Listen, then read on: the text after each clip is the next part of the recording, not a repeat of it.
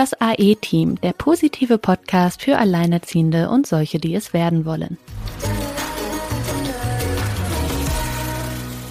Hallo ihr Lieben, da sind wir wieder mit einer neuen Folge und ähm, ja, heute ist wieder mal ein Interview oder ein Interviewpartnerin bei uns. Wir sind heute äh, wieder länderübergreifend unterwegs und begrüßen die liebe Mena aus Österreich. Und zwar geht es diesmal darum, ja, was macht man eigentlich, wenn man noch in der Ausbildung steckt oder Studentin ist und dann plötzlich oder wie auch immer alleinerziehend wird? Ja, an dieser Stelle herzlichen, herzlich willkommen, liebe Mena. Und der Kontakt äh, lief diesmal wieder über Sina, deswegen leite ich da gerade mal weiter. Ja, hallo auch von mir. Ja, genau. Ähm, auf Mena bin ich über Instagram aufmerksam geworden, weil Mena sich nämlich auch für den Bereich Alleinerziehende äh, einsetzt und da ihr eigenes Projekt auch ihren eigenen Podcast für hat. Da wird sie uns bestimmt auch noch mehr äh, zu erzählen, wie es dazu kam und was sie motiviert. Und ähm, naja, wir haben das ja schon öfter erlebt, dass so dann immer mal irgendwo was aufploppte, wo sich auch jemand auf den Weg machte für, für das Thema und dann aber immer auch in relativ kurzer Zeit irgendwie wieder verschwunden war. Und ähm, Mena hatte ich so das Gefühl, boah, die bleibt auch irgendwie voll dran, auch an dem Thema und dann auch mit spannenden äh, Interviewgästen und so. Da habe ich gedacht, eigentlich müsste man mal so ein kleines, ja, wenn nicht Crossover machen, aber mal auf jeden Fall Mena einladen, weil ähm, ich glaube, dass wir da so vielleicht auch die ein oder andere Intention haben, die sich da vielleicht ähnelt. Und ich glaube, je mehr Input es in dieser Lebenssituation, gerade wenn man am Anfang steht, je mehr Hilfe und Unterstützung man da irgendwie mental finden kann, umso besser ist es. Und dabei geht's ja auch bei uns, ne? Also wir sind ja im Prinzip ein Service-Podcast. Es geht darum, halt wirklich in dieser Lebenssituation auch beizustehen und zu helfen. Und ähm, ja, da hat Mena zusätzlich zu unserem Angebot ihr eigenes Angebot und ich dachte, das ist ganz spannend. Und dann vor allen Dingen auch eben die Situation äh, als Studentin, ähm, ja, alleinerziehend zu sein und das Ganze irgendwie zu rocken.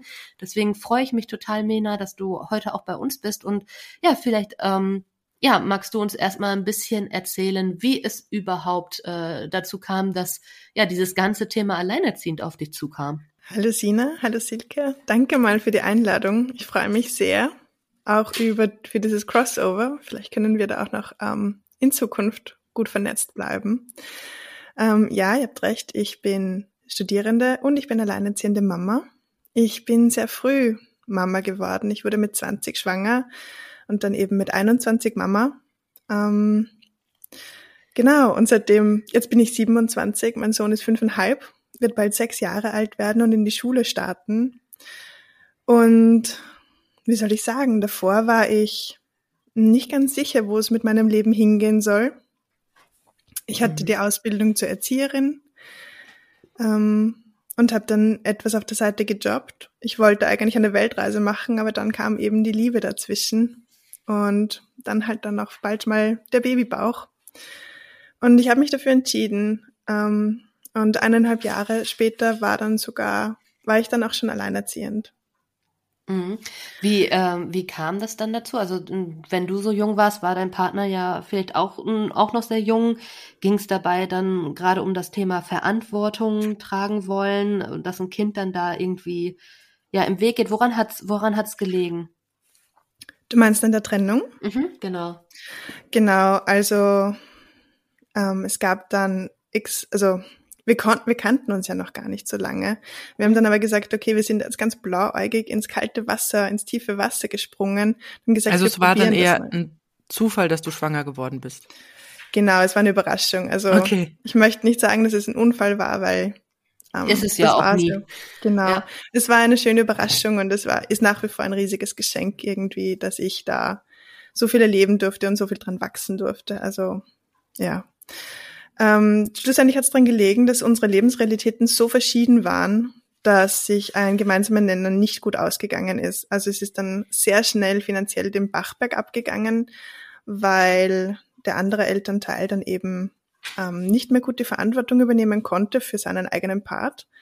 Ich bin dann auch sehr schnell wieder zumindest geringfügig arbeiten gegangen, um, um uns irgendwie über Wasser zu halten. Und nach eineinhalb Jahren war dann sehr schnell klar, auch weil sich der andere Elternteil ähm, wieder frisch verliebt hatte, dass ich das nicht mehr so halten kann.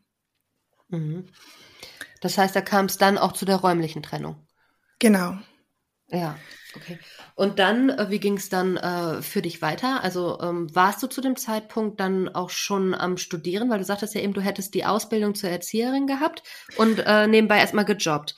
Und genau. ähm, wann und wie hast du dich dann dafür entschieden, dass du da irgendwie dein Leben anderweitig, also nicht nur mit Jobben in die Hand nimmst, sondern dass da irgendwie, ja, also wie, wie bist du diese Schritte gegangen?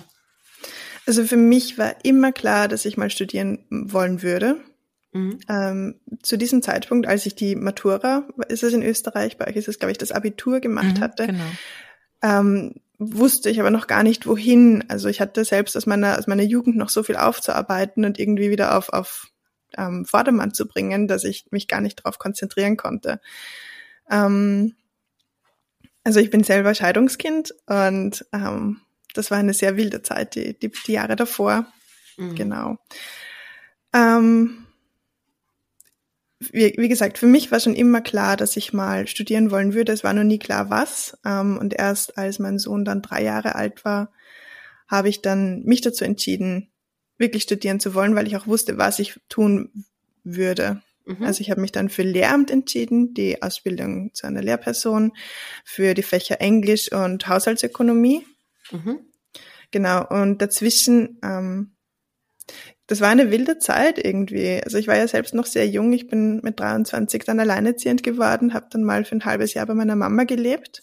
Ja. Und da war dann aber irgendwie nicht genug Platz, weil mein Bruder, der ja der jünger ist, ähm, auch noch dort gelebt hat. Ähm, wir sind dann nach einem halben Jahr eben ausgezogen in eine Wohnung, die ganz in der Nähe ist von meiner Mama, Gott sei Dank. Mhm. Die ist noch immer ein riesiger Teil meines Support Systems. Mhm. Und genau, dort habe ich dann in einem von dort aus in einem Bioladen gearbeitet. Also die Gastro war mir immer sehr positiv gestimmt und ich habe es immer sehr, sehr gern gemacht. Ähm, und dann irgendwann nach, nach so einem halben Jahr war dann klar, ähm, ich möchte, ich möchte, ich möchte mich weiterentwickeln, ich möchte mich noch weiterbilden, ich bin noch nicht fertig. Und dann kam eben das Thema Studium wieder auf und dann eben auch, wie ich das finanzieren würde zum Beispiel. Und das war dann so eine Reise, bis ich mich wirklich dazu entschlossen hatte, ähm, studieren zu gehen ähm, und danach herauszufinden, wie kann ich das finanzieren, wie kann ich das machen. Mhm. Ja, und was waren da die Lösungsansätze? Also wie, wie, wie machst du's? das war genau so eine Reise, weil ich, ähm, bei uns gibt's die, wie, wie heißt das nochmal? Ähm, bei uns gibt's Studienförderungen, ich, die, ja. Stipendien, die gibt's wahrscheinlich ja. bei euch auch, genau. Ja, BAföG und sowas. Mhm. Genau, ja. Und ähm, die kann man bei uns im Internet mit einem Rechner machen schon mhm. vorausrechnen. Und ähm, ich habe das gemacht, noch bevor ich in diese frische Wohnung gezogen bin, weil sonst hätte ich mir keine frische, keine eigene Wohnung leisten können. Ja, clever. Hm? Genau, und da ist dann rausgekommen, ja, ich bekomme zumindest einen Teil dieser Studienförderung. Es ist nämlich so, dass es einen, einen alleinerziehenden Betrag gibt, also für mhm. Studieren mit Kind, den kann man beziehen, aber nur, wenn man diese Studienförderung bekommt. Und es war dann wirklich so, ich habe dann in dieser Wohnung gelebt und habe dann das Jahr darauf angefangen zu studieren und habe diesen Stipendien-Antrag ähm, gestellt. Und dann kam zurück, meine Eltern, beide Akademiker, aber ja, verdienen zu viel dafür. Mhm, mh, das ja. heißt, ich habe meinen Job aufgegeben, ich habe alles aufgegeben dafür, dass ich studieren konnte. Und zwei Monate ins Studium hinein kam dann die Antwort, es wird mir nicht finanziert. Ja, ganz toll. Vielen Dank, ja, Alex. Ja, aber noch eine, eine kurze Frage. Du hast ja die Ausbildung als Erzieherin vorher mhm, gemacht. Genau. Hast du in dem Beruf dann auch noch gearbeitet? Man muss dazu sagen, bei uns fängt man diese Ausbildung mit 14 an. Wow, okay. Ja, also das ist eine berufsbildende höhere Schule, also Schule ah, mit Matura okay. und Ausbildung dazu. Ah, okay. Und für mich war dann sehr, sehr schnell klar, dass ähm, Erzieherin nicht das A und O sein mhm. wird. Das ist nicht das Wichtige, also das ist nicht das, was ich super gerne mache. Ich war, habe dann trotzdem die Schule fertig gemacht. Ich habe dann da auch ein Auslandsjahr drinnen gemacht, weil ich mich eben auch noch anderweitig, ich wollte einfach meinen Horizont erweitern in dieser Zeit und nicht nur für Erzieherin lernen. Also ich war ja damals mitten in meiner Pubertät. Hm. Das ist, also deswegen verstehe ich das, weil bei uns ist es zum Beispiel so in Deutschland, dass wenn man schon eine Ausbildung hat, also die Eltern müssen nur das, nur die erste Ausbildung mitfinanzieren oder mhm. finanzieren. Mhm. Ähm, und wenn diese erste Ausbildung abgeschlossen ist, also bei uns ist Erzieherin ja eine eigene Ausbildung, das ist ja nichts äh, Schulbegleitendes, mhm. dann kann man elternunabhängiges BAföG beantragen. Mhm. Das heißt, dann, äh, dann, dann, dann zählt das, äh, das Geld der Eltern nicht mit rein, es sei denn, es wird so gewertet, dass es jetzt eine Weiterbildung ist, der zu diesem einen Berufszweig dazugehört. Das ist auch mal noch so ein bisschen Grauzone und mal wird so entschieden, mal so. Mhm. Aber bei dir wäre dann Studium im Prinzip die erste richtige, sage ich mal, Berufsausbildung gewesen. Oder wie ist das zu verstehen? Oder gibt es das bei euch gar nicht mit dem Elternunabhängig oder dass die Eltern da mit reingerechnet werden? Bei uns wird das anders gewertet, glaube mhm. ich, weil ähm, wie ist das? Ähm, ich muss das selber wieder überlegen, weil die Eltern grundsätzlich verpflichtet sind ähm, zu unterstützen und nur mhm. wenn sie eine gewisse Gehaltsgrenze unterschreiten, mhm. dann ähm, diese ah, Förderung okay. einkickt, egal wann. Und grundsätzlich sind sie nicht dazu verpflichtet, mir eine sozusagen zweite Ausbildung, einen mhm. zweiten Ausbildungsweg genau. zu finanzieren. Ähm, nachdem das aber eine Matura war, also eine berufsbildende höhere Schule mit Matura, ist das was anderes gewesen. Ähm, meine Eltern sind, wie gesagt, beide Akademiker und wollten mir das dann auch ähm, ermöglichen zu studieren, weil sie auch gesehen haben, das Potenzial dahinter. Ja. Mhm. Genau. Und gerade mit diesem Hintergrund, dass ich mit dem Vater meines Kindes ähm, extreme finanzielle Schwierigkeiten hatte und dann wirklich ähm, lang rudern musste, um wieder über Wasser zu kommen, wirklich, ähm, und sehr, sehr strikte Sparpläne einhielt, ähm, ist finanzielle Freiheit oder finanzielle Stabilität in einem Beruf, den man auch noch gern macht, ganz, ganz wichtig für mich und auch für meine Familie. Ja, und wie hast du es dann gemacht, nachdem jetzt da die Absage kam? Genau. Ja, das war dann mal ein ziemlicher Zusammenbruch meines Das glaube ich. Ich meine, du warst da in der Wohnung, du hast da Ausgaben gehabt. Ich genau. weiß nicht, wie ist es mit dem Studium? Kostet das auch Geld bei euch? Also so ein Semesterbeitrag oder? Nein, also bei uns gibt es eine Mindeststudienzeit. Das sind ähm, zehn Semester. Mhm. Äh, nein, eine Höchststudienzeit, das sind zehn Semester. Eine Mindeststudienzeit, das sind bei mir acht Semester. Mhm. Und alles, was darüber hinausgeht, dafür muss dann ein Studienbeitrag gezahlt ah, werden. Okay. Ich glaube, in der Höhe mhm. von 300 irgendwas Euro damit habe ich mich noch nicht auseinandergesetzt, muss ich sagen. Nee, weil, nee, weil bei uns wird das wirklich, mit jedem Semester werden auch gewisse Gebühren fällig und mhm. die sind auch teilweise schon so happig da. Ja. Also, wenn ich mir vorstelle, ich wäre in der eigenen Wohnung und hätte meine erste Miete bezahlt und die Studiengebühren noch bezahlt, da wäre ich schon ziemlich blank gewesen als Studentin damals. Ja, ja ohne Kind. ja, ohne Kind, genau. Also, und ja, oder beziehungsweise ich habe ja, also ich habe damals auch das BAföG beantragt für den Studium, äh, fürs Studium aber das wurde dann als Eltern unabhängig gewertet. Ein Glück, weil sonst mhm. hätte ich auch ziemlich strampeln müssen. Ja. Mhm. ja. Das ist eben bei mir der Fall gewesen. Sie hätten mir nichts, ähm, nichts, nichts überwiesen, nichts, also kein Stipendium mhm. gegeben. Man muss dazu sagen, ähm, meine Eltern sind ja auch getrennt geschieden. Das heißt, es sind auch noch zwei weitere Haushalte zu zahlen und mein Vater hat insgesamt vier Kinder, oh, für die okay. er alle Alimente zahlen musste. Ui. Also es war jetzt nicht so, dass wir extrem viel Geld hatten oder so. Mhm. Mhm. Ja, und dann? Genau. Wer hat's, also genau. wie, wie hast du es dann finanziert? Es war dann so, dass dann wirklich ähm, meine Familie angefangen hat, mich zu fördern, mhm. obwohl ich das gar nicht wollte. Also ich war dann auch schon wieder irgendwie so am Aufgeben und habe gesagt, okay, ich muss einfach irgendwas anderes starten. Mhm. Ähm, die haben dann aber gesagt, so, wenn du das wirklich machen möchtest, dann finanzieren wir dir den Bachelor. Und ähm, genau, das mache ich jetzt. Ich gehe mhm. auch immer wieder ähm, geringfügig arbeiten daneben, wie, sich, wie es sich eben ausgeht daneben. Mhm. Äh, ich gebe daneben auch noch Nachhilfe mhm. und ja, so, so komme ich gerade eigentlich ganz gut über die Runden. Und ich bin mhm. extrem dankbar für dieses Privileg, dass mich meine Eltern sponsern und meine Großeltern, ähm, damit ich mir diese Berufsausbildung leisten kann.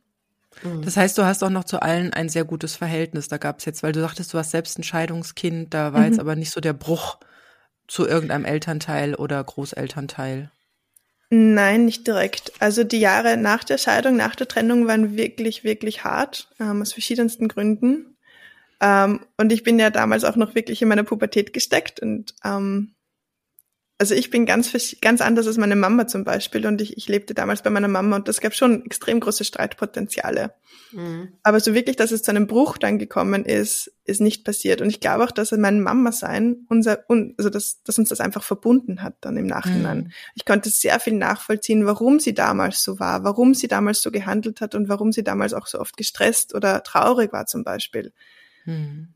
Und ähm, ja, wie sieht das dann bei, bei deinem äh, Kind aus? Also nimmt denn der Vater irgendwie äh, am Leben auch teil von dem Kleinen? damals war das dann so, ähm, die ersten eineinhalb Jahre, bis mein Sohn dann drei Jahre alt geworden ist, ähm, dass sie sich gesehen haben, während ich gearbeitet habe. Ähm, bei uns ist nämlich die Kinderbetreuung kostenpflichtig bis zum dritten Lebensjahr oder bis mhm. zum zweieinhalbten Lebensjahr. Mhm. Und das konnte ich mir natürlich auch nicht leisten. Ähm, deswegen haben wir es so gemacht, dass ich eben da bis dahin geringfügig arbeiten war und ich dann und, er, und sie sich da gesehen haben. Und als ich dann angefangen habe zu studieren und mein Sohn in, wirklich in den Kindergarten angefangen hat, ähm, war er dann jedes zweite Wochenende bei ihm.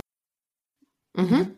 Ja. Und deine, und deine Mama hat dich auch noch so weit unterstützt mit der Betreuung auch, oder? Ja, immer wieder. Also meine, meine Mama hat dann auch gesagt, wenn ich studiere und wenn ich halt meinen ganzen Tag auf der Uni bin, nimmt sie meinen Sohn für, für einen Nachmittag. Mhm.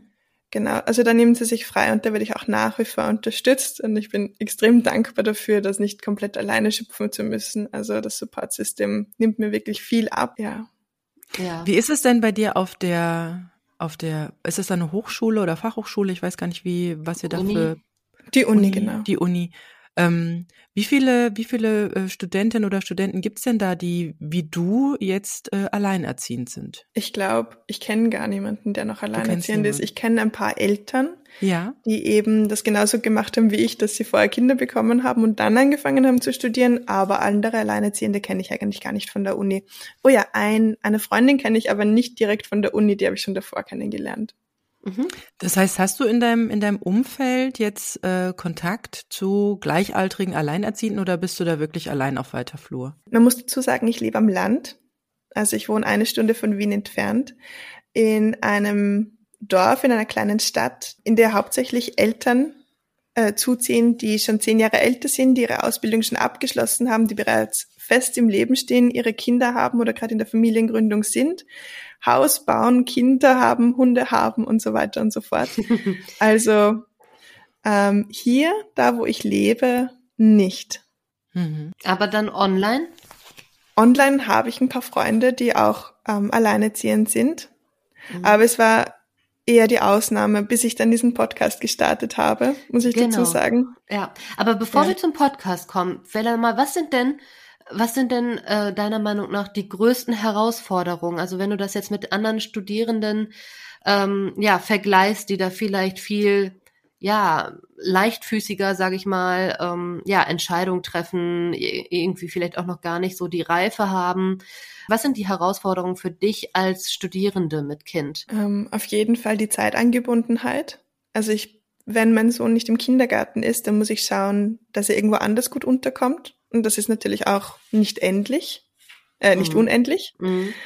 Das heißt, dass, also es gibt manche Kurse, in denen man zugeteilt wird für einen gewissen Zeitslot. Uni-Planung, Semesterplanung an sich ist schon sehr, sehr stressvoll. Also das ist der, der, der stressigste, die stressigste Zeit im ganzen Studium, glaube ich, ähm, sich das Semester zurechtzulegen und dann auch noch automatisch zugeteilt zu werden für gewisse Kurse für gewisse Lehrveranstaltungen, die sich womöglich mit anderen Lehrveranstaltungen überschneiden und dann noch zu schauen, ähm, ist das überhaupt machbar? Ist mein Kind da irgendwo untergebracht? Kann ich da überhaupt studieren?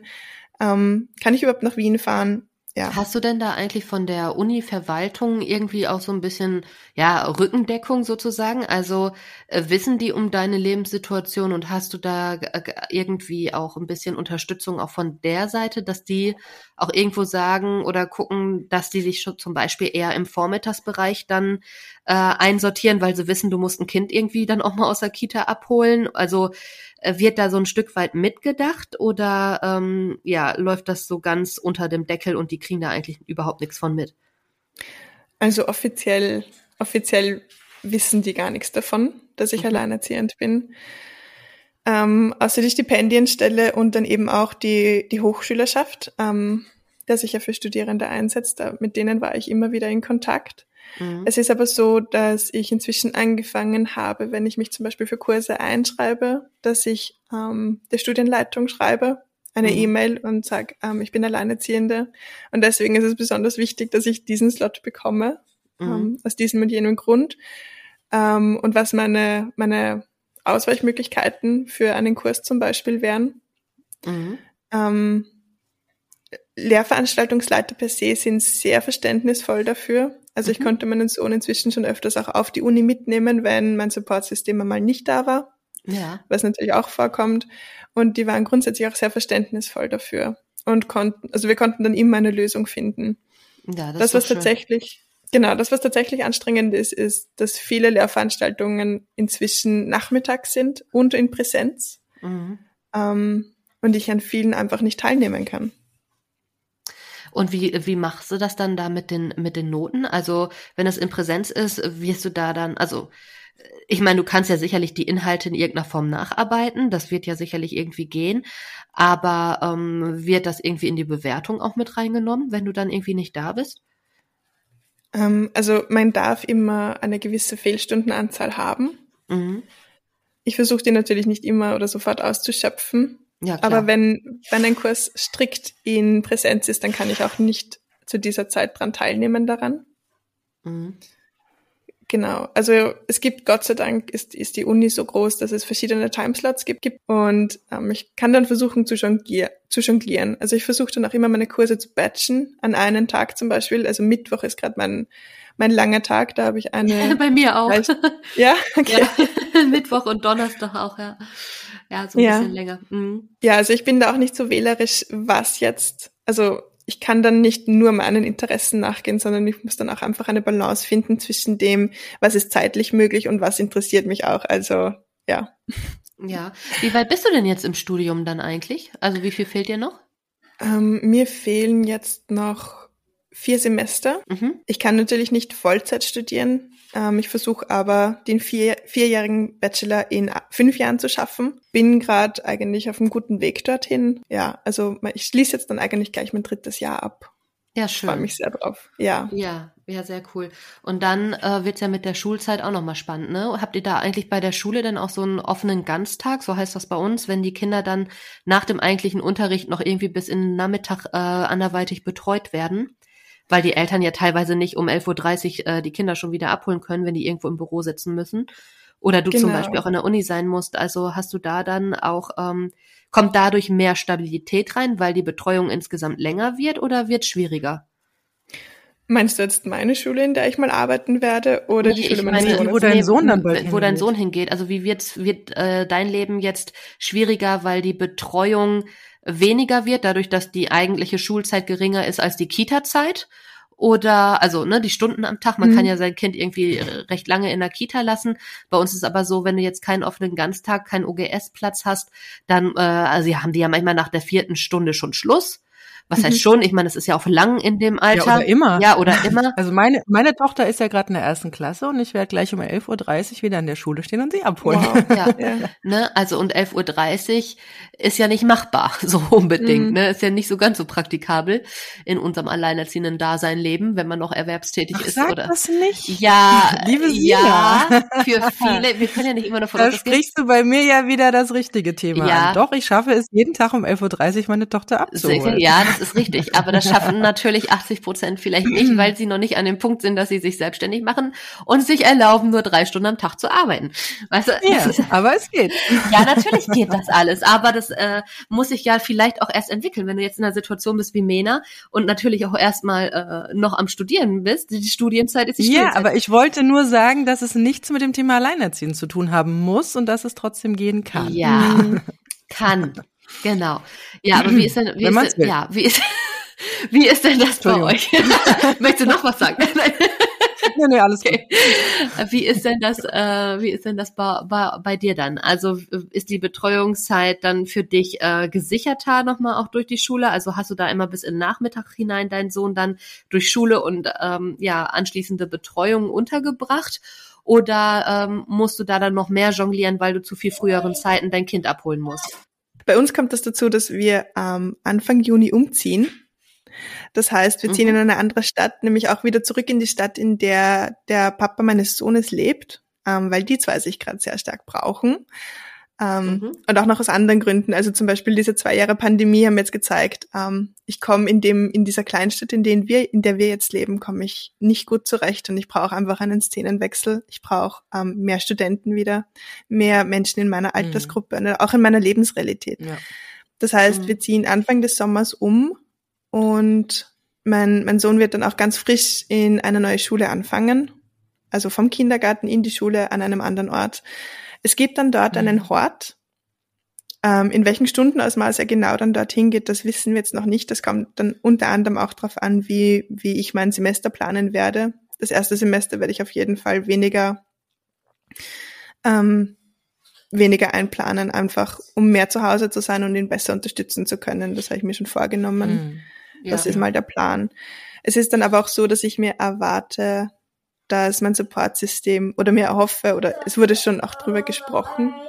Wer ist denn dein Supportsystem? Also das hört sich jetzt so nach äh, so ein bisschen geheimnisvoll an. Ähm, mein Supportsystem ist ganz, ist, mein Supportsystem ist meine Mama, die noch immer sehr viel da ist. Also sie nimmt auch nach wie vor meinen Sohn einmal in der Woche am Nachmittag. Ähm, mhm. Wir sind auch eigentlich sehr eng. Wir wohnen ja jetzt momentan noch sehr eng beieinander, also eine Luftlinie von, ich weiß nicht, 120 Meter oder so. Ähm, und verbringen auch immer wieder Teile des Wochenendes, des gemeinsamen Wochenendes ähm, miteinander. Mein Papa, der inzwischen in Pension ist und doch auch immer wieder einspringen kann. Dann ein, verschiedene Freunde, die wir da haben, wo, wo die Kinder einfach gemeinsam befreundet sind.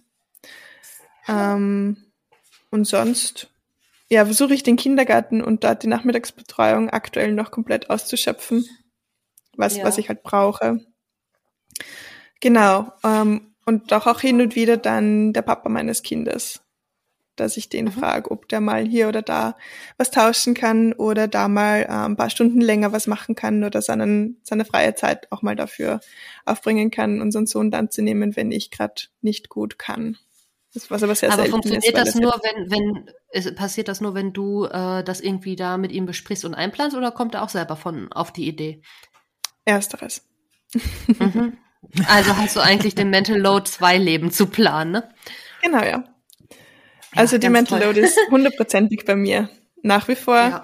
ähm, was natürlich anstrengend ist. Ähm, inzwischen gehe ich aber auch nicht mehr davon aus, dass es sich ändert, diese, diese Aufteilung. Also ich sage inzwischen auch ganz klar, was ich brauche. Wenn es dann funktioniert, ist doch ne, auch gut. Irgendwann ist das Kind ja aber auch so alt, dass die dann halt sowieso, wenn eher den Kontakt untereinander haben, so dass man als Mutter ja nicht mehr intervenieren muss, großartig. Ne, mhm. das wird dann halt spannend. Ne, da wird er dann vielleicht mal selber mehr in die Verantwortung kommen, wenn das Kind ihn selber anspricht. Ja, genau. Ja, bei uns ist es ja mittlerweile der Fall. Ähm, mein Sohn hat zwar offiziell noch kein Handy, aber ähm, sie haben also Vater und Sohn haben über ein Lego-Auto, das nur per Handy-App gesteuert werden kann, es geschafft, dass mein Sohn ein altes Handy hat. Das ist, hat keine Karte und nichts, aber was lustigerweise funktioniert, ist, dass er darüber seinem Papa Nachrichten schreiben kann. Und das finde ich momentan sehr, sehr lustig, dass, ähm, dass die miteinander kommunizieren. Mhm äh, ohne dass ich es mitbekomme. Also das finde ich gerade sehr spannend. Also da, die, weil früher hat er nämlich immer mein Handy dann genommen und unserem Papa über über SMS oder über WhatsApp oder was auch immer eine Nachricht mal geschickt, als er dann schreiben konnte. Wie gesagt, er ist jetzt äh, zehn, also er ist in der vierten Klasse. Mhm. Und mittlerweile funktioniert, äh, gerade bei meinem Sohn, also nur bei meinem Sohn, funktioniert so eine Seitkommunikation und das, und das gefällt mir jetzt sehr, sehr gut, dass er da seinen eigenen Weg gefunden hat, mit seinem Papa da in Kontakt zu treten. Mhm. Toll, voll spannend. Wie schön eigentlich. Ist spannend, ja, ist spannend. Ist eine mhm. spannende Zeit auf jeden Fall, ja. ja. Und dadurch hat sich auch der Kontakt, ähm, also es läuft halt nicht mehr über mich und das und das äh, befreit mich, weil der, weil er kann jederzeit äh, Kontakt aufnehmen und es läuft auch nicht mehr über mein Handy. Das heißt, er weiß auch genau, mhm. wer schreibt, ja.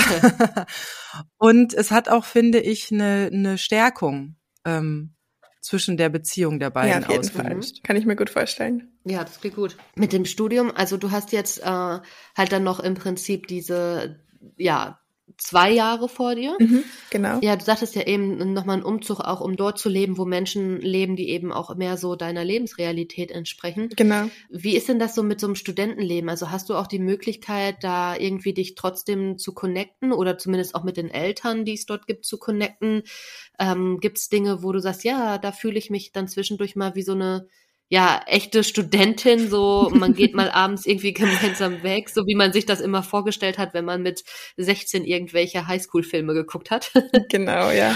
Also tatsächlich fängt dieses Studentenleben, so wie man sich wirklich vorstellt, ähm, erst jetzt so an, dass ich es mir auch erlauben kann. Ich mhm. habe die ersten Jahre, das erst, die ersten zwei Semester eigentlich wirklich hauptsächlich gelernt und mich um mein Kind gekümmert und dann kam eben auch schon Corona. Das heißt, ja. ähm, da gab es dann so gut wie gar nichts. Es war alles ähm, für zwei Jahre jetzt auf Online-Uni gestellt. Das heißt, wirklich Präsenzkontakte hatte man nicht wirklich. Ähm, es ist extrem schwer, online Freunde zu finden, auch wenn man in denselben Gruppen ist, einfach weil dieser physische Kontakt fehlt. Ja. Ähm, hm. Das heißt, die letzten zwei Jahre waren dann wirklich ähm, eine, eine, eine Probe für mich sozusagen, wie gut ich mit mir alleine als extrovertierte Person zurechtkomme. Mhm. Genau, mein Sohn ist jetzt eben fünfeinhalb und kann, also verbringt jetzt eben auch jedes zweite Wochenende bei seinem Papa und mhm. schläft jetzt auch freiwillig oder halt er wünscht sich halt dann auch immer wieder zum Beispiel bei der Oma oder beim Opa zu schlafen und das sind dann meine freien Abende. Und es ist jetzt auch so, dass ich ähm, doch langsam wieder Kontakte über die Uni finde. Das sind zwar Menschen, die oder Studierende, die ein paar Jahre jünger sind als ich, aber so ein offenes Herz egal. haben, genau, und so verständnisvoll dafür sind, dass, ähm, dass sie meinen Sohn in unsere Freundschaft einbinden sozusagen. Das habe ich aber auch schon festgestellt. Ich war ja mal zwei Semester oder drei Semester lang war ich mal Lehrbeauftragte und da war mein Sohn gerade mehr oder weniger ein halbes Jahr alt. Und mir ist dann auch, obwohl ich damals noch einen Papa zu Hause hatte, äh, hier und da der äh, Support genau. weggebrochen. Genau. Und ich habe tatsächlich ein, zwei Mal meinen Sohn mitgenommen in diese Veranstaltung. Es war jetzt keine große Hörsaal mit vielen Leuten, es war eher so eine, ähm, so eine Gruppenveranstaltung. Und äh, mir ist dann auch einmal nichts Besseres eingefallen, als meinen Sohn einem Studenten auf den Schoß zu setzen. Und die zwei sind so prima miteinander klargekommen. Es war, es war herzallerliebst, muss ich sagen. Also das, das kann ich mir sehr, sehr gut vorstellen, dass das gerade in dieser, ja, in dieser Gruppe, ähm, in, dieser, in dieser Gruppe von Menschen wirklich sehr gut aufgenommen wird. Ähm, also auf der Arbeit ist es ja teilweise gar nicht mhm. möglich. Also ich war ja selber auch schon in Personalverantwortung und ähm, also bei uns gab es keine Kinder, die mit auf die Arbeit genommen wurden. Das war, das, das war undenkbar bei dem ganzen Stress und der ganzen Hektik, die wir da in der Agentur mhm. immer hatten. Aber so im Studentenumfeld kann ich mir das schon sehr gut vorstellen, dass das da recht positiv aufgenommen wird. Ja, schon. Also ich konnte meinen Sohn tatsächlich schon ein paar Mal auf die Uni mitnehmen, wenn es irgendwas gab, wofür ich eben niemanden gefunden habe, der ihn betreuen könnte. Für Micro-Teaching-Sessions zum Beispiel ähm, oder wenn ich irgendwas abholen musste von der Uni. Also ich versuche ihn da jetzt nicht zu irgendwelchen Vorlesungen zu schleppen, die eineinhalb Stunden dauern, aber eine halbe Stunde bis Stunde geht ja. schon. Besonders dann mit, mit irgendwelchen Hörspielen oder Filmen oder was auch immer oder Büchern oder Malbüchern. Ähm, genau. Es, es wurde wirklich großteils positiv aufgenommen. Das, womit ich womit ich mich anfangs, glaube ich, wirklich ähm, selbst beschränkt habe, war diese Angst, ähm, verurteilt oder beurteilt zu werden dafür, dass ich nicht nur Mama bin, sondern auch alleinerziehende Mama und dann noch zu studieren begonnen habe. Also ich konnte das am Anfang auch gar nicht so gut sagen zu meinen Kommilitonen. Ähm, ich konnte ihnen das gar nicht erzählen gut. Ähm, inzwischen ist es anders. Ja. Mhm. Was hat dazu geführt, dass es jetzt anders ist? Weil du gemerkt hast, dass die entsprechend reagieren? Also, dass sie da so, so positiv drauf reagieren? Oder hast du so ein anderes Standing gegenüber diesem Gefühl, alleinerziehend zu sein, entwickelt? Beides. Also auf der einen Seite war ich jetzt seit einigen Jahren äh, in Gesprächstherapie, bin es auch noch immer und das, wofür ich mir immer die Schuld gegeben habe ähm, und wofür ich mich immer als falsch deklariert habe, dass ich keinen Partner beispielsweise habe oder dass ich mit meinem Kind alleine lebe, das ist weggefallen. Also inzwischen sehe ich mich nicht mehr als falsch oder gebrochen oder was auch immer an, sondern ähm, sehe, dass da eigentlich in der Gesellschaft wirklich viel falsch läuft, dass wir so gesehen werden, als wären wir falsch. Ja. ja.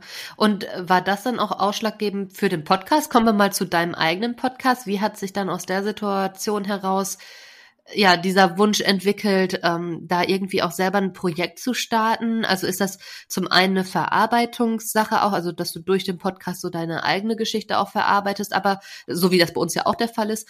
Oder ähm, ja, du hast ja auch viele Interviewgäste, um da ein breiteres Bild zu schaffen, um so eine Community aufzubauen und zu sagen, hey, man ist nicht alleine. Also wie waren da die Schritte hin und wie bist du überhaupt auf den Gedanken gekommen, boah, ich muss damit irgendwie nach, nach draußen und da irgendwie in dem Bereich aktiv werden? Also für mich kam das wirklich auch aus dieser Einsamkeit heraus, die die letzten zwei Jahre so präsent war in meinem Leben. Ähm, ja. Und auch aus dieser Realisation, dass ich eigentlich okay so bin, wie ich bin und einfach nur ein komplett verquertes Bild da ähm, von uns Alleinerziehenden in dieser Gesellschaft hängt. Ähm, und dann auch diese Wut drüber, mit welchen Vorurteilen man selbst bombardiert wird und die man dann irgendwie auch selbst die man selbst ganz intrinsisch in sich trägt, weil man eben so sozialisiert wurde. Also ich musste ja selbst einmal diesen Berg aus Vorurteilen gegenüber Alleinerziehenden aus dem Weg schaufeln, damit ich mal sehen konnte, was jetzt wirklich dahinter liegt. Ähm, das ja. war unter anderem der größte Struggle und dann eben auch zu sehen, Alleinerziehende haben eigentlich so gut wie keine Lobby. Ja, genau, ja. das ist ein gutes Statement. Ja. Genau. Und dann? Und ähm, dann war so der Wunsch. Dann der Gedanke. Und nachdem es sowas in Österreich noch nicht gibt, oder ich, ich habe ich hab auch wirklich danach gesucht und ha, ich habe nichts gefunden und auch nicht für, ähm, für Studierende, war dann so Gedank, der Gedanke, okay, ich habe jetzt drei Jahre lang gewartet, eine Community zu finden. Es gibt aber nicht das, was ich brauche. Es gibt nicht das, was ich suche, so hundertprozentig. Nicht das, wo, wo ich selbst Anschluss finden kann. Also mache ich es jetzt einfach selbst. Ja. Genau. Und daraus ist dann? Daraus ist dann schlussendlich der Podcast entstanden, genau. Ja.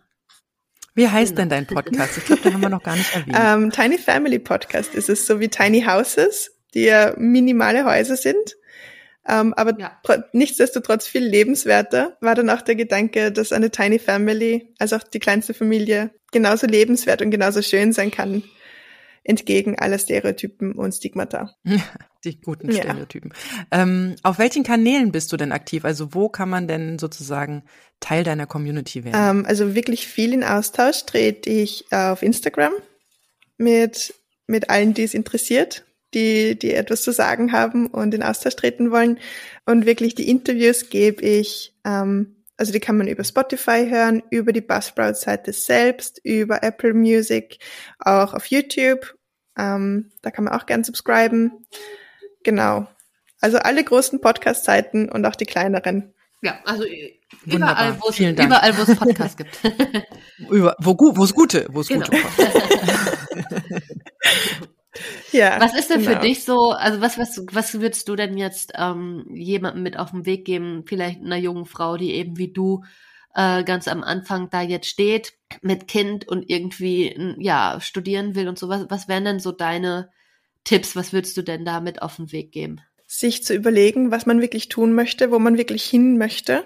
Also sich einen Plan zu machen und nicht einfach blindlings irgendetwas anzufangen. Ähm, kann natürlich gut gehen, muss es aber nicht. Ähm, also für mich ist meine Zeit so begrenzt, meine Ressourcen, dass ich genau das machen möchte. Also dass ich mir nur dafür Zeit nehmen kann, was ich wirklich machen möchte, schlussendlich. Ähm, sich einen Plan zu machen, wie es gut funktionieren kann und diesen Plan dann durchzuziehen und ohne schlechtes Gewissen ähm, das Supportsystem oder zum Beispiel die Kita oder den Hort oder was auch immer, die Nachmittagsbetreuung mit einzubeziehen.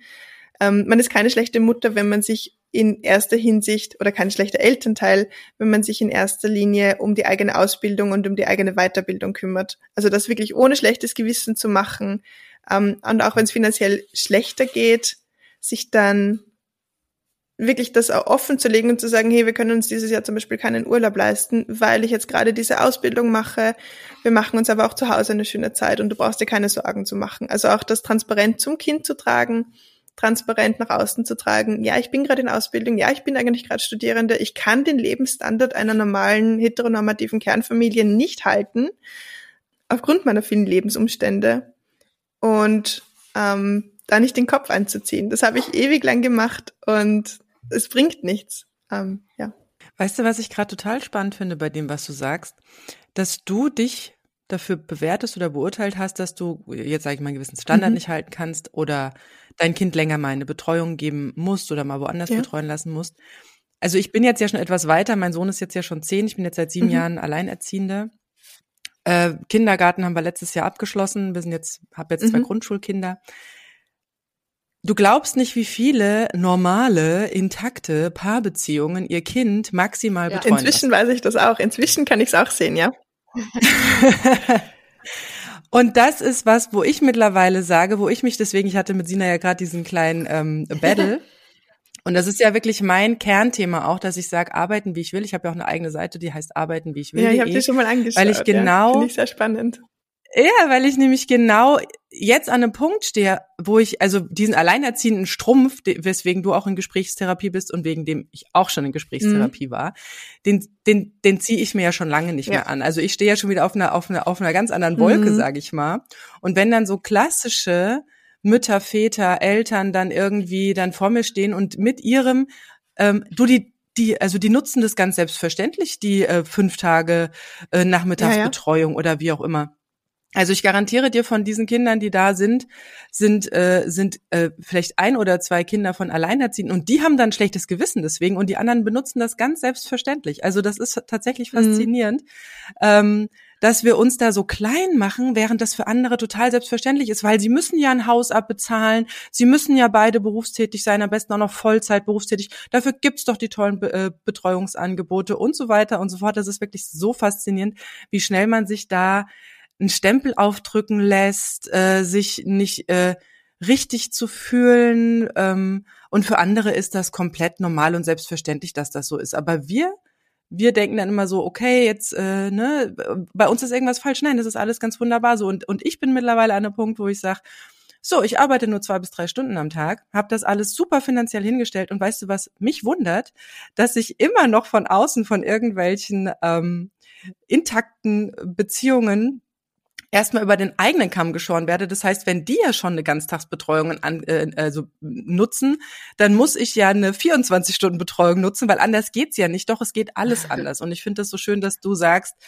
ähm, also dass du es jetzt gerade wieder so ein bisschen, nein, es ist alles wunderbar, macht, wie ihr das wollt, geht für eure Ziele, richtet euch das Leben ein, wie ihr wollt. Es gibt überhaupt kein Hindernis. Das einzige Hindernis, was man hat, also was wir besonders haben, ist die Zeit. Ja, deswegen sollten wir die nicht verschleudern und natürlich das Geld. Und deswegen brauchen wir hier ähm, gute Gedanken, wie man es doch machen kann oder wie man es anders lösen kann. Mhm. Ähm, eventuell auch über so eine Community. Also da gibt es ja auch überall Möglichkeiten, auch Geld genau. zu verdienen.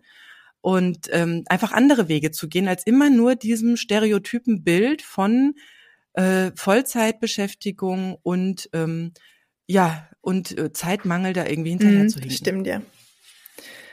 Ähm, ich kann das, ich kann das nur bestätigen. Also ich glaube, viele, ich, also dieses, wie soll ich sagen? Ich glaube, wenn man dann mal in seiner einen Partner hat und im Hausbau ist und im Kinder bekommen ist, dann ist das ja mit einem gewissen Stolz verbunden. Und ich glaube, dass das Alleinerziehenden genommen wird aufgrund dieser Stigmata. Ja, das stimmt, absolut. Ähm, und man deswegen einfach automatisch mal einfach sich kleiner macht und den Kopf einzieht. Und dabei ist das so ein, so ein Erfahrungsschatz.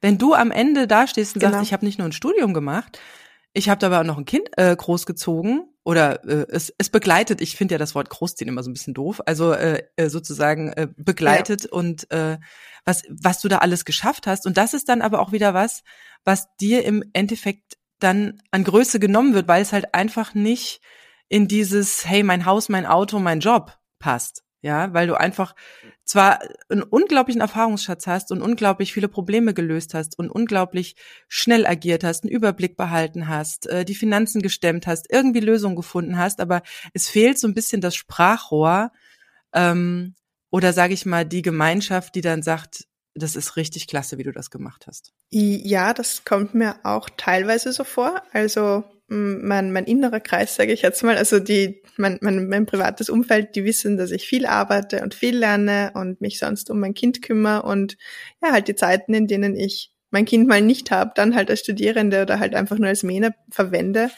Aber dass ich jetzt einfach ja, okay, der Haushalt bleibt öfters liegen, aber sonst eigentlich nicht faul bin. Das ist auch gut. Haushalt. So. Das ist auch voll okay. Also ich kann noch nicht perfekt. Ja, das sein. ist auch so, ich sage auch aber was, es ist jetzt gerade nicht die Lebensphase nee. für geputzte Fenster, ne? Genau. Ist es nicht. Ja. Das, was mir aber schon so vorkommt, ist, dass wenn, wenn ich das nach außen trage, dass ich Studierende bin, dann ist schon öfters so dieser Vorwurf gekommen, so, ähm, ihr wollt ja nur diese ECDS, also diese Punkte sammeln, damit ihr dann irgendwann mal fertig seid. Also so, mit, mit möglichst wenig Arbeitsaufwand möglichst schnell mit, mit dem Studium fertig zu sein. Und dann eben auch noch dieses Stigma davon, ja, junge Mama, ähm, uneheliches Kind. Ähm, also da wurde mir schon öfters was entgegengeschleudert, wo ich mir dann gedacht habe, so, okay, ähm, du kannst es jetzt liegen lassen oder du kannst jetzt ähm, eine Grundsatzdiskussion vom, vom Zaun brechen. Ähm, ich habe es dann sehr oft auch einfach liegen gelassen, weil die Energie nicht dafür da war. Aber es kommt tatsächlich noch immer öfters. Ist es denn, ist es denn in Österreich noch, äh, noch so? Also wegen unehelich wurde ich jetzt, glaube ich, noch nie äh, von irgendjemandem angegangen. Das ist hier, zumindest hier in meinem Umfeld, ist unehelich, also, also so viele Eltern, die unehelich ihre Kinder kriegen, dann irgendwann später mal heiraten oder auch gar nicht heiraten. Wir haben auch viele Unverheiratete. Ist das in Österreich noch stärker? Ähm, verankert? Ich glaube, in der Stadt ist es was anderes urban gesehen, aber im ländlichen Bereich ist es doch nach wie vor ähm, mhm. verpönt zeitweise. Also ich komme jetzt nicht mehr so vom Land, wo ich aufgewachsen bin beispielsweise, mhm. aber okay. also ich bin ich bin wirklich in einem Dorf aufgewachsen und da ist es wirklich noch so dieser dieser normale Ethos. Äh, man lernt sich kennen ganz früh, man man verlobt sich, man baut ein Haus, man heiratet, man bekommt Kinder mhm. und das, das war's dann so auf die Art. Und ähm, ich war dann eh auch schon ein bisschen so, die, die schief angeschaut worden ist von dort, wo ich, wo ich gelebt habe, zeitweise so, ähm, ja, die Eltern haben sich getrennt, das hat's dann weggezogen. So, mh, mm, da ist mhm. eben was passiert. Und dann auch noch früh Mama geworden, ein uneheliches Kind und dann sehr schnell alleinerziehend. Ähm, ich glaube nicht, dass das alles nur, dass ich mir das alles nur so also ich habe natürlich große Angst davor gehabt vor diesem Stereotypen, weil ich damit groß geworden bin. Mhm, ja, ähm, Alleinerziehende und Menschen, die sich trennen, da muss ja irgendwas falsch sein, besonders alleinerziehende Frauen. Mhm. Aber ich Klar, weiß, mit den Männern ist ja nie was verkehrt. Genau. Genau, aber ich weiß eben auch, dass nee, das nee, nicht nee, nur in meinem Kopf gut. war.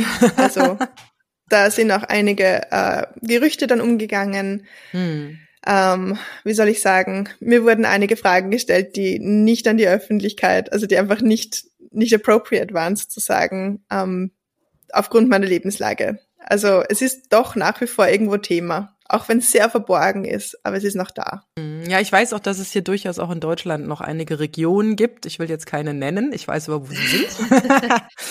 Meinst du vielleicht im Bundeskanzleramt?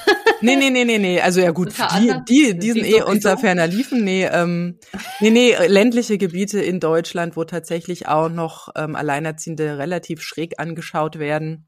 Und das einfach noch ein sehr starkes, so wie du es gerade beschrieben hast, familiäres Stereotypenbild gibt und alles, was da irgendwie nicht so ganz dazu passt. Ja, äh, sich dann doch das ein oder andere anhören darf. Das, ich habe ja die Facebook-Gruppe Gut Alleinerziehend, wo solche Fragen auch hin und wieder mal auftauchen. Ähm, ja, also bei uns, im, also im Städtischen ist es ja mittlerweile fast sogar schon Standard, alleinerziehend zu sein. Also habe ich manchmal so den Eindruck, dass es äh, gerade im Großraum, also in der in der Großstadt, im Großraumbereich, äh, ähm, also sowas von normal geworden ist. Auch das Wechselmodell findet man sehr, mhm. sehr, sehr, sehr, sehr, sehr stark im im, im städtischen Kontext. Ähm, hier bei mir mhm. auf dem, also ich bin ja auch, ich nenne mich Land, aber so richtig Dorf sind wir noch nicht. Wir sind Kleinstadt. Ähm, kenne ich durchaus die ein oder andere Alleinerziehende, war dann aber auch eher erstaunt, weil sie es nicht an die große Glocke hängen. Und ähm, aber wie gesagt, es gibt durchaus auch noch richtig ähm, krasse ländliche Regionen, wo es ähm, entsprechend gehandhabt wird, wie dann auch das, was du gerade berichtet hast. Aber hier, wo ich jetzt bin, oder Sina, wie, wie ist es bei, bei dir, NRW? Rund also um Bielefeld? Ja, ich muss ja sagen, dass ich mich ja diesem ganzen Kram sowieso komplett irgendwie ähm, relativ früh entzogen habe. Also ich hatte, mir ist das nie begegnet, dass irgendwer gesagt hat, was, du bist alleinerziehend oder irgendwie so. Also du warst ja auch ähm, eine früh, also warst ja auch sehr früh Mama, ne? Ja, ich bin mit 25 schwanger geworden und dann mit 26 Mama. Also im Vergleich zu Mena dann doch eher älter, im Vergleich zu dir dann doch eher jünger. Also okay. so ein bisschen mittendrin. Ja, also äh, meine, ne, also ich war ausstudiert und äh, stand ja eigentlich auch äh, im Beruf. Der Arbeitsvertrag ist dann in der Schwangerschaft ausgelaufen, aber man hat ja so sein Know-how und man weiß auch, äh, ey, ganz ehrlich, ich, ich habe den Job, den ich letztendlich gemacht habe, mit 16 angefangen. Ne? Das ich habe ja ähm, ja mit 16 schon angefangen als Journalistin bei der, also freie Mitarbeiterin bei der Zeitung zu sein und so. Und ähm, im Grunde hatte ich zu dem Zeitpunkt ja auch einfach schon mal zehn Jahre Berufserfahrung, wenn man mal das alles zusammenzählt, was ich so schon gemacht habe. Das heißt, ich hatte zu dem Zeitpunkt schon viel gemacht. Ich war zu dem Zeitpunkt auch schon viel gereist. Also dadurch auch, dass ich mit 16 ja schon im Ausland war, ein halbes Jahr und dann danach auch immer wieder alleine gerne gereist bin. Und ähm, ja, und trotzdem ist es natürlich eine schwere Situation am Anfang gewesen irgendwie und äh, auch finanziell wieder eine ganz andere Nummer, weil du da plötzlich stehst und irgendwie von 800 Euro im Monat irgendwie leben sollst und dir so denkst, äh, wie? ne? Weil dann ja alle Wege, die so ja gegangen werden müssen, um dann dann mal irgendwie zu seinem Recht zu kommen, auch ein bisschen äh, ja langwierig waren tatsächlich. Aber ähm, nee, mir ist das so nie begegnet oder ich habe es nie so aufgefasst. Aber ich glaube, das liegt auch daran, dass ich äh, ja mit dem Thema auch sehr früh ähm, ja, ich glaube, ich bin also von uns dreien ja hier ähm, zum mhm. frühesten Zeitpunkt in der Mutterschaft äh, damit nach außen gegangen, sage ich mal, mit dem Thema. Ne? Also äh, Silke, deine Kinder, zumindest dein älteres Kind war ja schon ein bisschen älter. Ja, der war drei. Auch als im Blog gezeigt, genau. Nee, nicht bei der Trennung, Ach so, sondern bei dem auch Blog, mit dem ja, Blog. ja, da war ich, ne? 2018, da war der Genau. sieben und die Ja, Kleine genau. vier. Ja. Genau, bei Mena, der Kleine jetzt, äh, so wo du jetzt Genau, mit ja. an die Öffentlichkeit gehst oder rausgehst oder für dich dein Standing hast, ist fünf. Ähm, ja, als wir den Podcast gestartet haben, war mein Sohn gerade zwei geworden. Also ähm, ich glaube, es liegt auch daran, dass man, dass, dass ich relativ schnell und frühzeitig in dieser Situation irgendwie das versucht habe zu shiften und dementsprechend auch aufgetreten bin. Also ich habe den Leuten nie wirklich die Möglichkeit gegeben, mich irgendwie als bemitleidenswert zu sehen oder so, aufgrund der Situation, weil ich gleich irgendwie, ich glaube, ich bin da einfach zu forsch dann auch. Ja, aber genau, aber das funktioniert ja nur, weil du es innerlich hast. Genau, also weil, genau, weil du es ja, anders ja. verinnerlicht hast. Also Ja, wie gesagt, genau. Mena hatte da ihr, Genau, ja. Ja, sag mal, ihr da noch einiges zu bearbeiten und auch ich habe mich ja am Anfang sehr durch dieses Alleinerziehen so negativ gebrandet gesehen und mich da ja versucht wegzuducken Ja. oder irgendwie ja dann auch Ja, und ich bin halt relativ früh auch Mhm. auf äh, dein Instagram, also auf Silkes Instagram-Account gestoßen, wo du ja solche Sachen auch ansprichst, wo er sagte, also ich habe gleich irgendwie auch Leute gefunden oder gesehen, die eben da stehen und sagen, äh, ihr habt sie wohl nicht mehr alle. Was habe ich denn jetzt hier mit eurem Hartz IV TV zu tun, ne? Also, also das, äh, ich habe halt eher dann schon Leute gefunden, die da derselben Meinung waren wie ich und mich dann entsprechend connected und frühzeitig ja, ich glaube, wir haben einmal hin und her geschrieben und meine zweite Nachricht an Silke, wirklich die ungelogen, die zweite Nachricht war direkt, ja, ich würde gerne einen Podcast machen, wollen wir da mal sprechen. Dann haben wir telefoniert, das weiß ich noch. Also wir genau. haben, äh, ich- du hattest irgendwas gepostet und da habe ich irgendwie drauf reagiert und da waren wir vollkommen einer Meinung bei dem Thema. Da ging es, glaube ich, auch irgendwie um, um Finanzen oder was. Ähm, ja, und dann äh, kam ich da mit dem Podcast um die Ecke und so nahm das Ganze seinen Lauf. Und auch das hat ja natürlich nochmal geholfen, weil man gleich ja hier verbunden war und dieses Thema aufgearbeitet hat von vorne und das wieder aus der ja so journalistischen Recherchebrille auch sehen konnte. Also ich habe ja auch in vielen Podcast-Folgen schon schon gesagt, meine Strategie ist halt immer Recherche, Information, erstmal gucken, sich sortieren, okay, was steht mir denn jetzt zu? Ich bin dann nicht so diejenige, die anfängt zu heulen und nicht mehr weiß, was sie tun soll. Klar habe ich auch zwischendurch geweint, sicherlich, aber das lag dann eher am Emotionsmanagement und nicht an der äh, fehlenden Informationspolitik, sondern das ist immer so eine Bewältigungsstrategie auch irgendwie gewesen, sich da zu sammeln, zu sortieren, alles mal von Anfang bis Ende analytisch auch irgendwo ranzugehen. Und das hat, glaube ich, da auch sehr geholfen. Und heute, man hat da einfach so sein Standing und es, ich glaube, es kommt einfach um mich herum keiner auf die Idee, in irgendeiner Form mit mir eine Grundsatzdiskussion anfangen zu wollen, weil ich die aber auch schon äh, beim Hauch eines Anflugs so an die Wand klatsche, dass das einfach jeglicher, ja, es fehlt komplett das Fundament, glaube ich, um da mit mir über irgendwas zu die diskutieren. Angriffsfläche nennt man das auch. Ja, genau, die existiert irgendwie nicht, beziehungsweise ich nehme mir auch äh, die Freiheit, also ich würde mir die Freiheit nehmen, einfach zu sagen, okay, Ja, weißt du, genau, ja. dein Wertesystem, ich habe meins, guten Tag, guten Weg. Ne? Also Mhm. das ist, da bin ich irgendwie viel härter geworden. Ich war früher nie so. Das hat sich so äh, durch so ein paar Schlüsselsituationen auch erst verändert, dass ich überhaupt so geworden bin. Aber ich muss sagen, ganz ehrlich, Mhm. das ist gut. Es, es, es führt zumindest dazu, dass mir heute keiner mehr die Zeit klaut. Und das ist nun mal, wie wir ja alle schon auch hier irgendwie im Laufe des Podcasts gesagt haben, so das höchste Gut, ne? Wo man eben drum kämpft und wo man dann irgendwann das Ganze so dreht. Ich meine, ich gehe ja, ja mit Silke d'accord. Ich sehe nur, dass die Lebensrealität von vielen Alleinerziehenden leider noch eine andere ist. Aber auch ich gehe natürlich vollkommen damit d'accord zu sagen, hey, man kann auch sein Einkommen reinholen, ohne überhaupt irgendwas zu tun. Mhm. Ich sehe das ja an meinen Kinderbüchern. Ich habe ja so eine Emotionsreihe an Kinderbüchern gemacht. Hier mein Angsthase darf bleiben und so weiter. Also ähm, zu unseren Basisemotionen, um mal zu erklären, wofür ist denn welche Emotion überhaupt da und wofür ist sie wertvoll und wie kann man Kindern das auch erklären, dass wenn sie einen Wutanfall haben, mit ihnen nichts verkehrt ist, sondern es ihnen eigentlich nur zeigt, ja, du wirst mhm. gerade damit konfrontiert, dass jemand um dich herum ein anderes Wertesystem hat. Also du sollst gerade etwas tun, was deiner eigenen Überzeugung widerspricht und deswegen wirst du wütend. Also was ist denn das, was dahinter liegt? Und dann gleich zu erklären, es ist nichts verkehrt damit, aber man darf es mal auseinandernehmen, ne? Und ähm, da irgendwie kindgerecht ranzugehen. Und ich sehe, ohne dass ich jetzt in den letzten fünf Monaten, ich fühle mich schon ganz schlecht, ich möchte so gerne mehr machen, aber ich habe so wenig Zeit dafür gerade im Moment, weil ich so viele andere Projekte dann auch habe, die auch toll sind, dass ich dann immer so denke, ja, ähm, eigentlich hätte ich, in, hätte ich mal wieder mehr machen müssen, weil ich sehe halt, wie gut das ankommt und wie gut das läuft. Und äh, natürlich hat das auch äh, einen monetären Wert für mich. Also äh, ich muss mir da im Monat eigentlich keine Gedanken machen, äh, mal irgendwie die Miete nicht bezahlen zu können oder so. Die ist immer drin und zwar ganz locker. Die ist teilweise doppelt und dreifach drin bei dem, was so, was so damit passiert. Und das ist halt so spannend. Und man sieht das Potenzial und vor allen Dingen sieht man auch diese Zeitersparnis, die man einfach hat. Ne? Also ich müsste ja theoretisch, ich kann ja ich komme immer mehr in die Situation, dass ich halt mit meiner kompletten Zeit wirklich irgendwie nur noch machen kann, was ich will.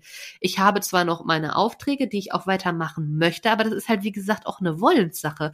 Und das macht ja schon einen Unterschied. Muss ich das machen oder will ich das machen, ne? Also klar könnte man sagen, ja, ich müsste eigentlich viel, viel oder könnte viel, viel weniger machen, als ich mache, aber das ist vielleicht gar nicht das, was ich will. Ich will vielleicht auch noch ein bisschen mehr machen.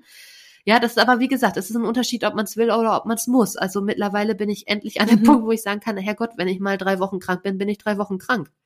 So ist es dann halt, aber ich muss mir deswegen ja. nicht den Kopf zerbrechen, wie bezahle ich denn dann jetzt nächsten Monat die Miete?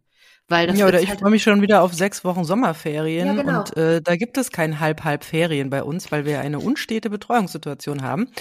Die sind jetzt auch schon schön geplant mit allem Möglichen. Also wir sind viel unterwegs in den sechs Wochen und da mache ich mir auch keinen Kopf, wieder in einem nächsten Monat die Miete zu bezahlen ist. Ja, aber da sind wir schon einen weiten, weiten, weiten Schritt voraus. Ja, weit, ja, weit gekommen. Weil das ist ja auch der schöne Aspekt an dem Alleinerziehendsein, genau. dass er einem nämlich genau darauf stummt. Er stummt einen auf den Zeitmangel, er stummt einen auf den Geldmangel, er stummt einen auf die Altersvorsorge er stummt einen darauf, dass man, ähm, ja, was möchte man mit seinem Leben machen, nachdem man da schon einmal in so eine richtig schöne Lebenskrise reingerutscht ist, weil in ein, jeder Lebenskrise steckt ja auch eine Lebenschance. Und wie ist es denn bei dir, liebe Mena? Jetzt haben wir gerade hier so ein bisschen Monolog äh, verfasst, Sina ja. und ich. Ähm, was, was sind so deine nächsten Ziele, Projekte oder gibt es was, weil du ja doch sehr früh in das Thema ja gerutscht bist, ähm, wo du dankbar was, was bist. Du ja, ja, dankbar, aber auch ähm, was du vielleicht noch unbedingt erleben möchtest. Also wo, wo es dich vielleicht doch einen Ticken zu früh erwischt hast, wo du sagst, ach, ich hätte doch gern noch ja tatsächlich war diese die Reise, Reise die mich oder nach wie vor sonstiges getan. Ähm, ich habe jetzt aber, äh, das hat sich jetzt wirklich hm. erst auch im letzten Jahr ähm, entwickeln können, dass ich den Mut gefunden habe, sage ich jetzt mal, und auch irgendwie so dieses Zu diese Zuversicht, ähm, mit meinem Sohn selbst zu verreisen und auch diese finanziellen Mittel aufbringen wollte. Also ähm, besonders im mhm. letzten Jahr hat sich noch mal ganz viel getan bei mir ähm, und ich habe jetzt wirklich einen, einen Fokus drauf legen können, was ich machen möchte. Und jetzt fahren wir tatsächlich für fast drei Wochen ähm, nach Irland. Ne, wir zwei Freunde besuchen. Also ich hatte eben dort schon mal ein Auslandsjahr ähm, eine gute mhm. Freundin lebt jetzt dort und wir besuchen die, wir besuchen meine alten Schulfreunde von dort und wir werden dann auch noch ein paar Tage alleine irgendwo verbringen. Care-Arbeit muss ich dort und da machen und ähm, genau, die finanziellen Mittel für Anderweitiges, die konnte ich aufbringen, ja, ähm, genau. worauf ich sehr stolz ja. bin. Ähm, inzwischen so gut sparen zu können, sage ich jetzt mal, und so gut mit meinen Ressourcen um, umgehen zu können. Als Studierende, obwohl ich sehr viel Zeit mit Studieren verbringe, verdiene ich halt leider nichts. Nochmal was, was ganz Besonderes. Ich habe ja erst letztes Jahr mich getraut, mit den Kindern alleine zu wow, verreisen, also mich ins Auto zu setzen und tatsächlich in ein Ferienhaus zu fahren am Meer. Aber ich frage mich jetzt tatsächlich, warum ich so lange gewartet habe. Na gut, ich meine, gut, die letzten zwei Jahre, äh, ja, können wir kurz knicken. Und davor waren sie einfach in meinen Augen noch zu klein, ich zu sehr gestresst, weil ich muss ja auch die ganze Autofahrt alleine machen. Mein Sohn steigt nicht in Flieger. Da hat er ein paar Eigenarten. Ja, deswegen dieses Sommer oh, wow. fahre ich dann mal zwölf Stunden nach Italien runter und ja. bin gespannt, wie ich dann da ankommen werde. Ja, guck mal, und bei mir stehen so, aber auch dadurch, dass ich Freunde dort vor Ort habe, äh, so ein bisschen oh, wie äh, schön. Oxford und ähm, Portugal. Auf der Liste. Auch schön. Ja, Auch schön. ja, ja, genau. Aber das ist noch nicht geklärt, aber äh, schon mal so ja, man hat mal drüber gesprochen, aber das müsste man dann mal ein bisschen dingfest machen. Aber das sind so Sachen, die halt jetzt echt möglich sind. Ich sag mal möglich, weil ähm, man ja immer trotzdem noch so denkt, ja, okay, wenn was mit mir ist, ne, wie kommt dann das Kind da irgendwie klar? Und deswegen, mhm. da ist, wie gesagt, das ist aber wirklich auch eine Alterssache. Lass die noch mal zwei, drei Jahre älter sein. Ja. Dann wissen die, wie die in so einer Re Situation dann auch ja. re reagieren können. Die können Handy vernünftig bedienen, etc. Ne? Aber es war mir mit Kleinkind auch einfach immer so ein das war einfach wirklich ein Sicherheitsfaktor. Und ich bin jemand, ich bin einfach auch mal spontan, habe ich mir irgendwie einen Flug gebucht und war dann halt weg, ne? Und ich pack auch extrem wenig in Koffer ein, weil ich mir bei irgendwie 80 Prozent denke, ja, Herrgott, wenn du es jetzt unbedingt brauchst, dann gehst halt da in den Laden, ne? Und das ist so, also ich bin da eigentlich sehr pragmatisch und sehr flexibel immer gewesen. Und das musste ich auch erst irgendwie lernen und so ein bisschen schlucken, dass ich irgendwie mir das nicht zugetraut habe, so mit kleinem Kind so alleine. Das habe ich auch schon öfter gesagt. Irgendwann, äh, ja, hört man mich nur noch von irgendwelchen Reisen. podcaste ich halt aus Italien. Genau, das passive Einkommen läuft aufs Konto und Sina genau. tschüss durch die Welt. Genau, mit Kind dann. Ja, ne? Das Weil ist ja auch das, was man sich wünscht. Also das ist ja, ja. das das Tollste, was man sich eigentlich äh, aufbauen kann. Also ja. gerade weil du vorher Portugal ähm, angesprochen hast, ich habe mir letztes Jahr zum ersten Mal eine Woche Urlaub vom Mama sein gegönnt und ja. bin mit meiner besten Freundin nach Portugal gefahren. Ach, schön. Ähm, wir waren dann noch nicht ganz fertig mit Urlaub machen. Vielleicht schaffe ich es, ich weiß noch nicht wie, ähm, mit dieses Jahr nochmal eine Woche Urlaub nur für mich zu gönnen. Ja. Genau. Ja, oder wenn es Portugal wird, sag Bescheid. ja. Dann fahren wir ja, alle zusammen. Yay. Ja, genau. Möchte noch wer mitkommen? Schreibt uns doch einfach an itpodcast.gmail.com. Okay. Es ist tatsächlich auch etwas, was ich mir schon öfters gedacht habe. Ähm, Gruppenreisen für Alleinerziehende. Ja, sowas. Mhm. Habe auch gerade gedacht. Ja, oder aber auch mit befreundeten Familien. Also mein Lieblings, äh, äh, mein Lieblingsurlaub ist immer noch mit meiner besten Freundin, die leider 200 Kilometer weg wohnt. Und äh, sie ist auch mal Alleinerziehende gewesen, ist jetzt mit einem neuen Partner verheiratet, haben noch mal ein gemeinsames Kind bekommen, also totaler Patchwork. Dementsprechend nicht dieses heile Familie-Ding, sondern da hat jeder schon, er war auch schon Alleinerziehender, mehr oder mhm. weniger. Ähm, da, da ist einfach so viel, so viel wo wir aufeinander aufbauen können und man genießt einfach das Zusammensein und wenn man halt zu dritt ist und wir haben dann vier Kinder, manchmal auch fünf um uns rum, dann kann einer kochen, ja. Da muss mhm. nicht einer alles alleine machen. Da macht einer, geht einer kochen, der andere geht, was weiß ich, mit den Kindern raus. Ja. Und der letzte legt sich in die Hängematte mal für zwei Stunden. Und das muss ich sagen, ist auch eine ganz wunderbare Konstellation, um Urlaub machen zu können. Auch jetzt in Italien, die sind 50 Meter weiter auf dem Campingplatz und wir im Ferienhaus. Ja, wow, schön. Also ich habe das tatsächlich auch die letzten zwei Jahre gemacht. Ähm, ich bin mit einer befreundeten Mama und ihren zwei Kindern auch nochmal fortgefahren. Die ist zwar nicht alleinerziehend gewesen, aber wir haben irgendwie so dieselben Werte die Kinder sind sehr gut befreundet. Und das haben wir doch auch gemacht. Wir sind dann mit dem Nachtzug nach, nach Venedig gefahren mit, mit Kindern. Das war sehr, sehr spannend. Ein absolutes Abenteuer. Ähm, die Kinder waren zum ersten Mal zwei, drei und vier, konnten alle nicht schwimmen und wir sind da durch Venedig gehirscht oh. mit unseren Koffern. es war ein Abenteuer sondergleichen. Ja, das glaube ich. Aber das haben wir auch immer gemacht hier mit unseren engsten Freundinnen, äh, die Mama und ich mit den Kindern. Wir sind auch eigentlich, also nicht weit weg, halt hier innerhalb von Deutschland, ne? Mhm. Ähm, ja, aber auch mal, dass wir dann irgendwie äh, ja eine knappe Woche weg waren. Das machen wir eigentlich auch jedes Jahr einmal, ne? Ja. Aber wie gesagt, das ist auch nur eine Stunde hier von uns entfernt. Das ist jetzt nicht das, was ich mit großem Urlaub verbinde. Ja. weil, also da habe ich halt die Sicherheit durch die Entfernung, weil im Notfall äh, könnten auch meine Eltern dahin. Es wäre halt innerhalb kürzester Zeit jemand da, wenn was ist, ne? Mhm. Aber es muss ja auch gar nicht groß sein. Wir haben jetzt ähm, interessanterweise über so ein Netzwerk äh, also wir, wir wünschen uns ja eine Katze oder zwei und das geht hier in der Wohnung nicht, deswegen wünschen wir uns auch einen Umzug. Und äh, da bot jetzt eine an, wer möchte denn bei uns mal zum verlängerten Wochenende äh, in unserem Haus wohnen und müsste sich dann aber auch um zwei Katzen kümmern. Und das ist lustigerweise nur ein oh, Ort weiter, wird für uns aber auch ein wunderschönes Abenteuer, wo wir in einem Garten mit Katzen einfach mal ja, so ein chilliges Wochenende machen werden. Und wie gesagt, unser, unsere Wohnung ist nicht weit weg. Wenn irgendwas fehlt oder so, kann man nochmal schnell heimfahren.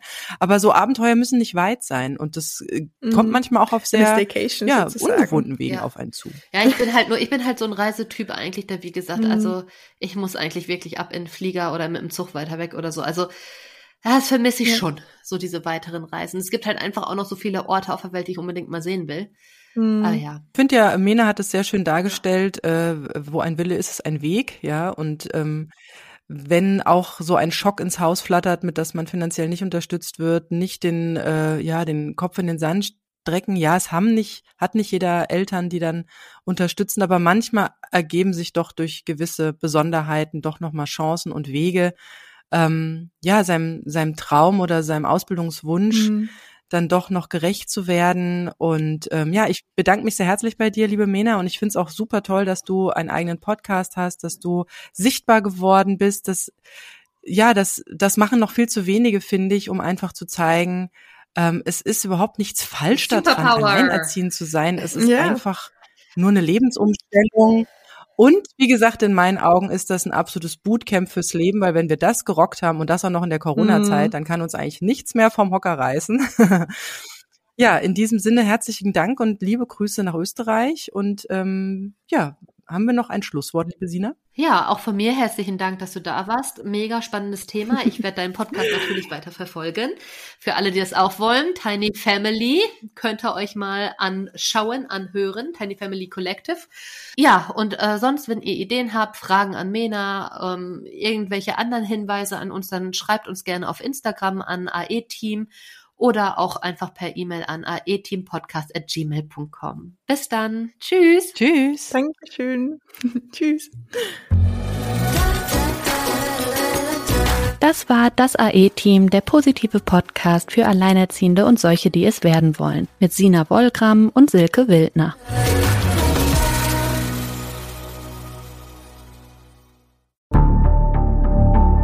Lange kann ein Mörder sein dunkles Geheimnis bewahren? Wann bekommen die Angehörigen Gewissheit und die Opfer Gerechtigkeit?